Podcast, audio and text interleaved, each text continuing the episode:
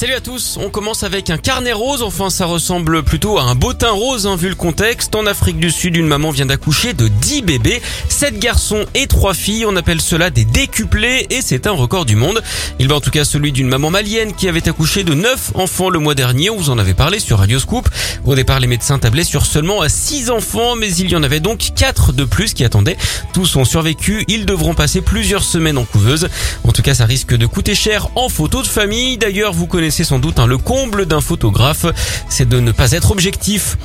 Allez, on file en région parisienne avec cette idée plutôt sympa dans un supermarché. Au beau milieu des rayons, les clients peuvent admirer un Picasso.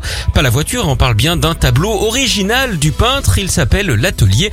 Il est discrètement surveillé par des agents de sécurité. Il est donc posé au milieu des citrouilles, des pastèques et des Picasso 6, hein, probablement. Entre la contemplation et la liste de courses, difficile sans doute de ne pas s'en mêler les pinceaux. L'objectif en tout cas est simple, hein, l'art là où il n'est pas. Et ça devrait marcher puisque ça devrait très vite se retrouver sur la toile. À ce propos, vous savez sans doute ce que les peintres adorent manger à l'apéro, du pâté croûte.